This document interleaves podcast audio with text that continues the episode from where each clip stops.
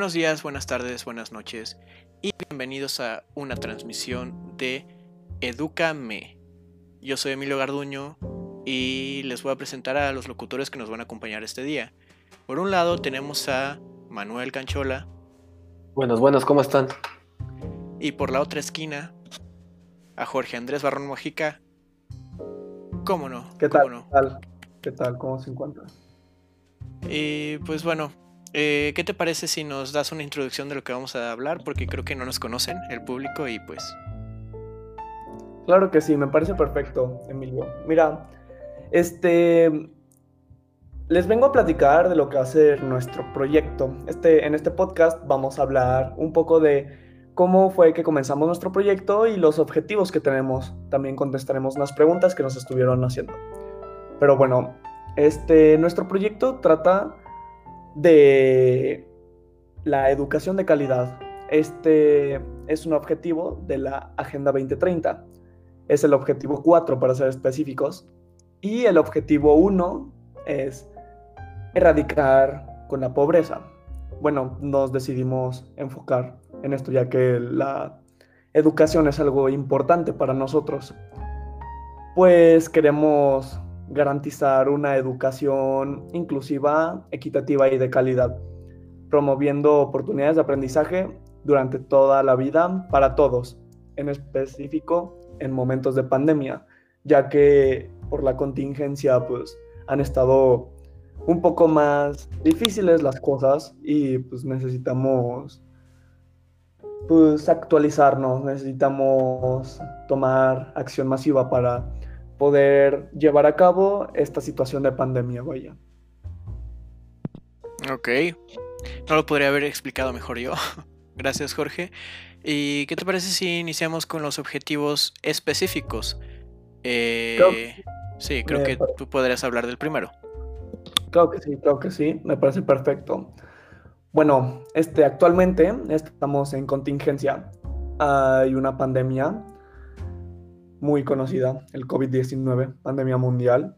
Esto ha provocado que desde hace ya casi un año en México se cierren las escuelas, entremos en confinamiento y no podamos hacer cosas que hacíamos antes, como ir a un concierto, un festival o ir a clases presenciales.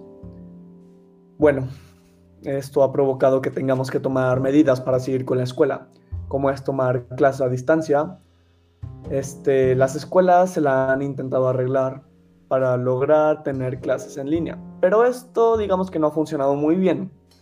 Bueno, todos sabemos, todos hemos escuchado a alguien, la mayoría de los alumnos estamos de acuerdo en que no se aprende de igual manera a distancia que en presencial.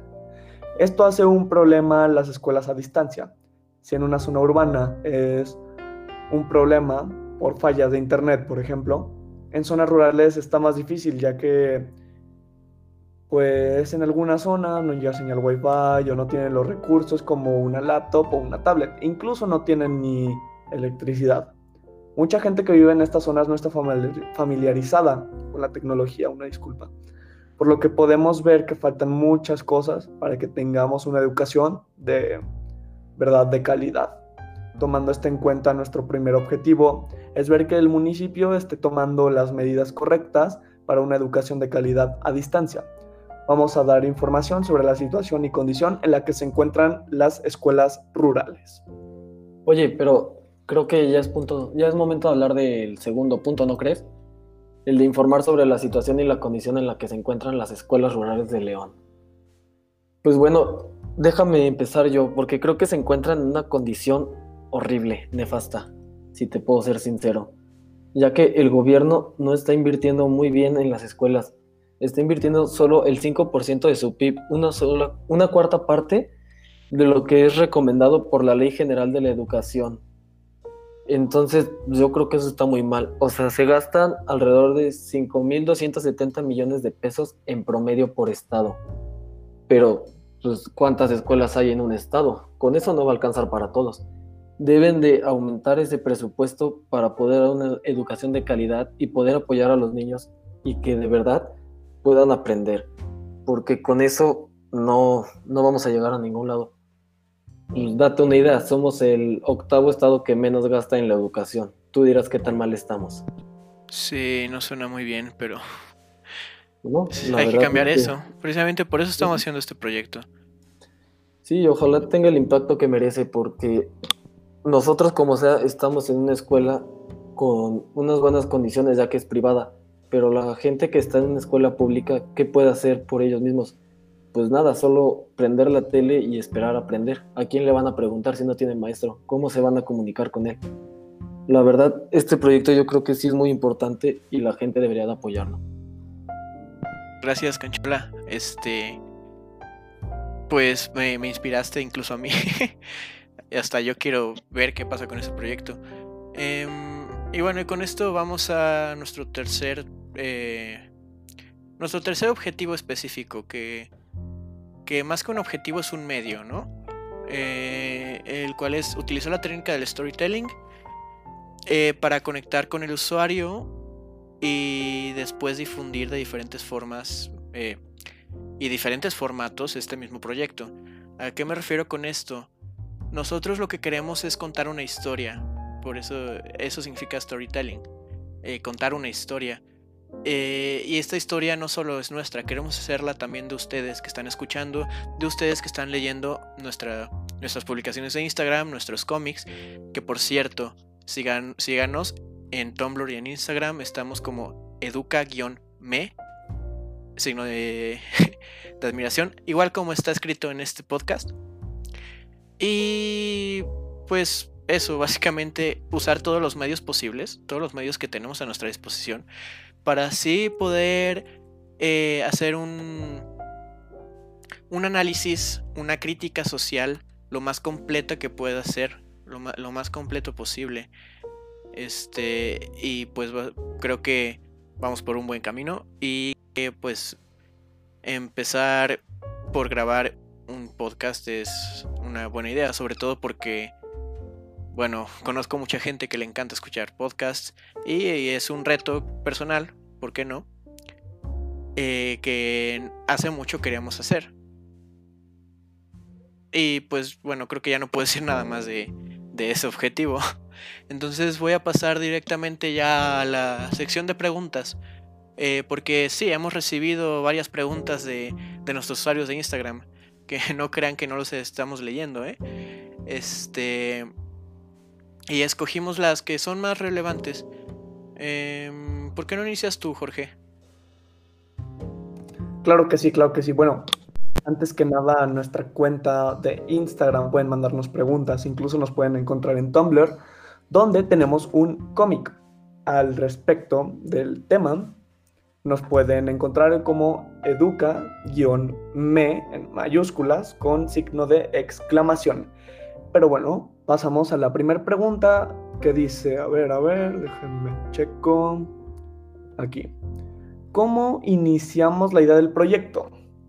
Ok, este, eso es una pregunta interesante.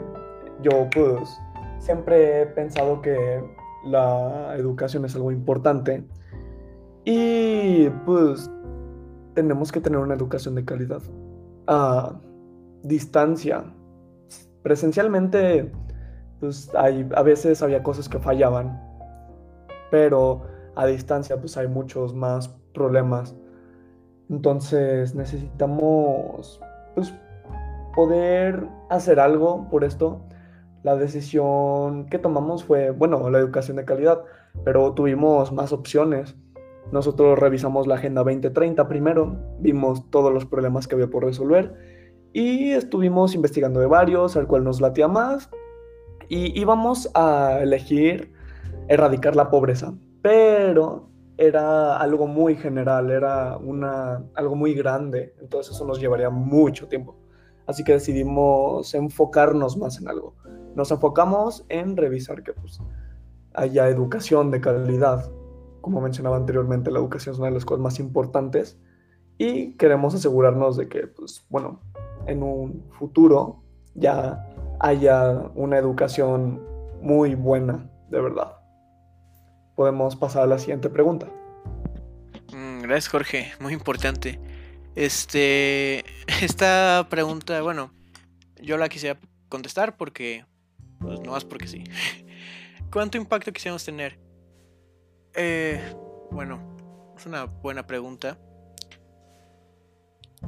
Miren, nosotros creemos que entre más gente lo vea, entre más gente comparta, entre más gente interactúe y entre más gente conozca sobre nosotros y sobre lo que queremos hacer, eh, mejor, mejor para nosotros, porque nosotros no buscamos ser famosos o, o, eh, no lo hacemos por dinero, porque de hecho no ganamos nada con esto.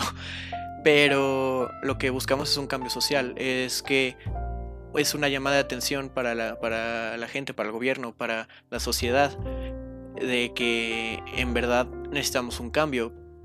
Entonces, sí, bueno, no, no te podría decir, queremos que lo vean 10 millones de personas, porque no tenemos un número. Incluso, aunque esté enfocado en Guanajuato, eh, queremos que incluso gente de toda la República lo vea, si puede llegar a otros lados de Latinoamérica, gente de habla hispana en Estados Unidos, por ejemplo, y que pueda también cuestionarse sus propios su propia situación, su propio privilegio incluso, eh, pues para nosotros mejor, ¿sabes? No, no hay un número, es lo más que llegue. Eh, eso, eso es. Y bueno, si el que escribió esta pregunta no está satisfecho con, con la respuesta, pues son libres de escribirnos cuando quieran, como hayamos dicho, en nuestras redes sociales. Oye, pero déjame paso a la tercera pregunta, la de cuánta ayuda podemos brindar. Pues esto más que nada depende de la cantidad del impacto que tenga este proyecto, creo yo. Porque no se puede dar un cambio sin ayuda. Entonces depende de la gente como ustedes que nos está escuchando, el impacto que se va a dar, el apoyo que nos puede brindar las organizaciones grandes. Porque si están de acuerdo conmigo, tres personas no pueden hacer nada. Pero si ustedes hacen que esto se difunda, que sea importante, pues empresas grandes, organizaciones que combaten esto, nos pueden contactar, podemos hablar con ellos y en serio ser una lucha. Entonces, pues les pedimos eso, ¿no?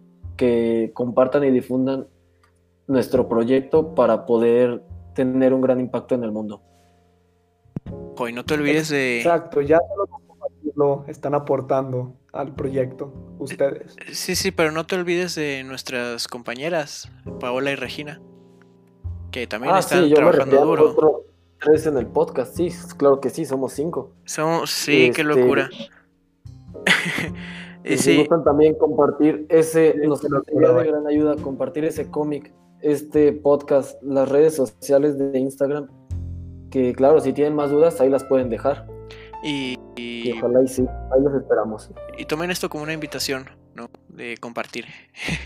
Compartan con su abuelita, con su tía, con su primo, con su amigo, con sus papás, con todo el mundo. Y, y, y realmente pregúntense pues qué, qué significa todo esto. Y pónganos qué piensan. Eh, ¿Les gusta? ¿No les gusta? ¿Están de acuerdo? ¿Piensan que solo estamos diciendo puras tonterías? Eh, no sé. Eh, todo, todo, lo que se les ocurra, siéntanse libres de, de interactuar con nosotros. Y pues bueno, creo que ya es hora de terminar el programa. un saludo a todos los que nos están escuchando. Muchas gracias por escuchar nuestro programa Educa-me con signo de exclamación. y este nos vemos en la próxima. Ya vamos a hablar de un tema más específico, no solamente una introducción. Así que sigan escuchando, sigan pendientes de las redes sociales para saber cuándo vamos a sacar ese episodio. Y nos vemos en la próxima. Muchas gracias Jorge y a por tomarse su tiempo. Gracias Gracias, gran público, por escucharnos. Que tengan un lindo día. O tarde, no sé de cuándo lo estén escuchando. o noche. Día, tarde, noche. O noche. Cuando sea. Muchas gracias. Y hasta la próxima.